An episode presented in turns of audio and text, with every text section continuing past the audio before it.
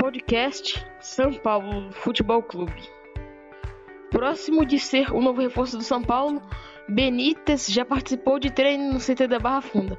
O São Paulo está a alguns detalhes de anunciar o argentino Martin Benítez como reforço para a temporada 2021, faltando apenas o atleta ter a situação resolvida com seu ex-clube, o Vasco da Gama. Enquanto isso, segundo informações do UOL, o jogador já treinou no CT da Barra Funda com o restante do elenco sob o comando do técnico Hernan Crespo, sendo até mesmo testado entre os titulares.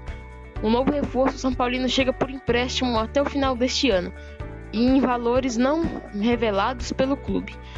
Todavia, para compensar a saída do atleta, o Vasco quer um jogador em troca. O pedido inicial foi por Paulinho Boia, mas o atacante diz que quer permanecer no tricolor paulista.